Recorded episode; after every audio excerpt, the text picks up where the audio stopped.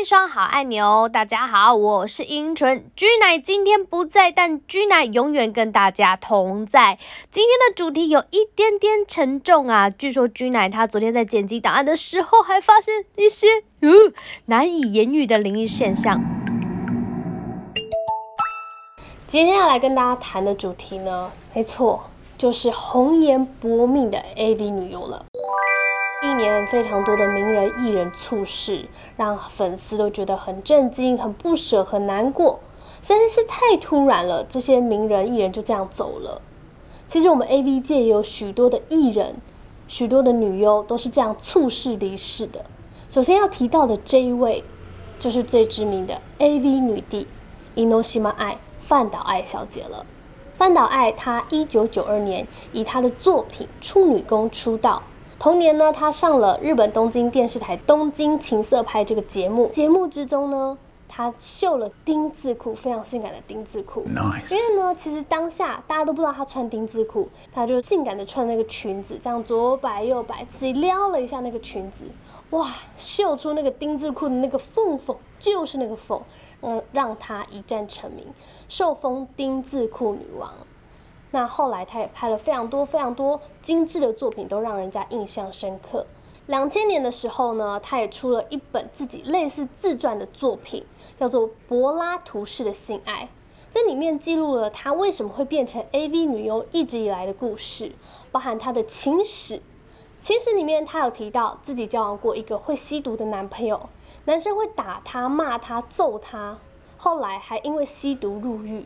入狱了之后，她转而投靠男友的好朋友，没想到因此被强暴，让她自暴自弃，进入酒店工作。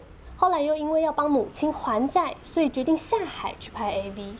这一连串非常辛苦的过程，让她慢慢慢慢的努力往上，走到了今天 AV 女帝的地位。那后来呢？她也因为健康的问题，就考虑退出演艺圈。在二零零七年的时候，他因为健康隐退了演艺圈，没想到隔年才过了一年不到，他就猝死在家中。去年三月に体調不良などを理由に芸能界を引退していました。最后解剖的消息就发现说，没错，他是因为肺炎的关系，原来已经死在家中很多天了。如此突然猝逝的消息，让非常多的粉丝都相当心疼不舍。另外一位我们要来看到的女优。 叫做阿卡内ホタル，红樱ホタル，他其实跟饭岛爱都一样，在家中突然过世，让不少粉丝都觉得很意外。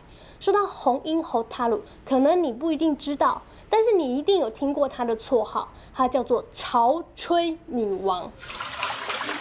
他二零零四年出道，是以学生妹这样清纯的路线开始走红。 可是因为学生妹当起同期实在太多人都穿学生妹的衣服了，所以她要红不红的，最后她又换了另外一个形象，就以浓妆妹的方式开始走红在演艺圈。那后来呢？因为她一直在拍片的过程中，她有个特异功能，就是她每次拍几乎都可以潮吹，都可以射。某一次更传言哦，她一天之内光是喷喷喷喷喷，就喷了七百 CC 之多。非常的惊人，非常的厉害，所以有网友说啊，他根本是神奇宝贝里面的铁炮鱼吧，就是一开心就喷，一开心就喷，超会喷的。那后来呢，他拍片拍久之后，觉得哎有点倦怠了，于是他就隐退去夜店跳钢管。其实他算是蛮努力的，蛮认真的艺人，的因为他通常离开之后，蛮多 AV 女优会去，比如说深色场所继续。去，比如说出出卖肉体或是陪酒，他没有，他是选择到夜店去当 DJ 的跳跳钢管给大家看，算是蛮认真、蛮努力，想要秀出不同的才华的艺人。后来呢，他也去当了艾滋的防疫大使。二零一六年的时候，他在家中被经纪人男友发现他在家中突然暴毙身亡了。本来大家也都很怀疑这个经纪人男友会不会跟他有感情，或是经。金钱上面的一些纠纷，所以呢，呃，对他下了什么毒手？因为第一个，就是那天男友一打开门进去就发现说他已经躺在地上死掉了，就这么巧吗？这么奇怪吗？他不是平常都还会跳一些钢管舞吗？看起来明明就很健康，都没问题的啊，怎么会在家中就突然这样暴毙了呢？大家都觉得很奇怪，所以警方第一时间也有调查他这个经纪人兼男友的的涉嫌程度这样子。最后因为尸体解剖出来，他是因为可能是呼吸疾病的问题。所以在家中突然的猝死了，非常的遗憾，也留给大家很多的不舍。接着呢，我们要来讲的最后一个女优，也是令人觉得非常意外、非常不舍的，叫做林有美香。林有美香，可能你好像听过。哎，又觉得好像有点不是很熟悉。她当时出道呢，她跟其他女友不太一样，她是打着唯如美少女的形象走红，因为她脸蛋非常的漂亮，可是胸部其实不大，就唯如美少女，非常美。那一九九六年，在那时候还民风比较保守的时候，她就和已婚的导演平野胜两个人呢，就从东京骑自行车到北海道李文岛。经过四十一天的外遇旅旅行，然后他们把这个过程呢都拍成纪录片，就看到两个人又吵又吵又做爱又和好，又吵又吵又做爱又和好的一个过程。那其实你知道，女优跟导演一般是不能恋爱，也不能有过度密切的往来，所以这算是非常禁忌的影片，但是却广受欢迎。但是两个人也因为这四十几天的相处呢，走得太近了，所以最后这部片拍完，两个人感情也玩完了。直到二零零五年的时候呢，他们因为又要合作新的片子，所以两个人又拉近了关系。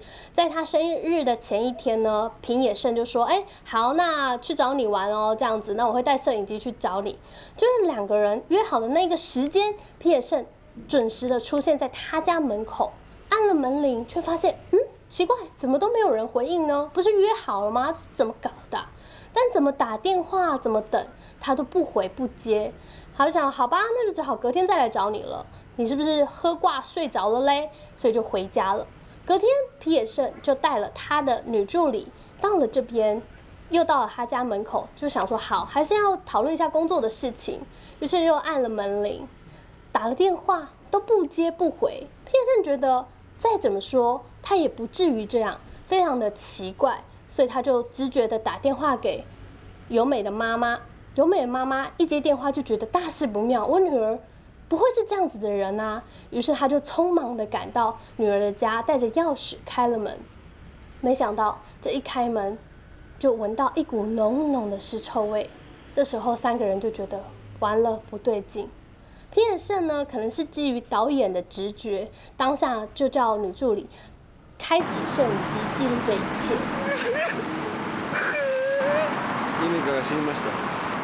然后三个人进到房间之后，平野胜就发现了女友已经倒地在地上身亡了。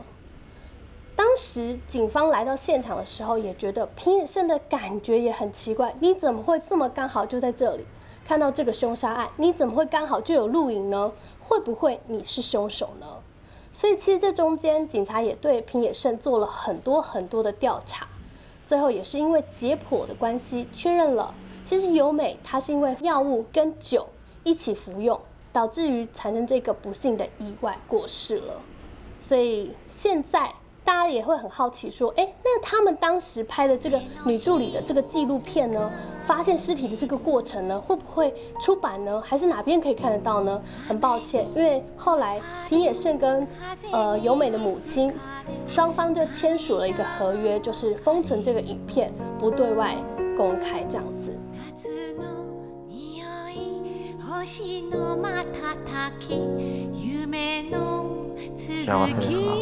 嗯，幸せです。你永远也不知道下一刻可能会发生什么，只能珍惜当下。你无法决定炸弹飞往哪里，但你可以决定子孙着陆的地点。谢谢他们带来精致的作品，在无数个日子里面潮起潮落，陪你度过。愿死者安息，生者如斯。一双好爱你，我们下集见喽，拜拜。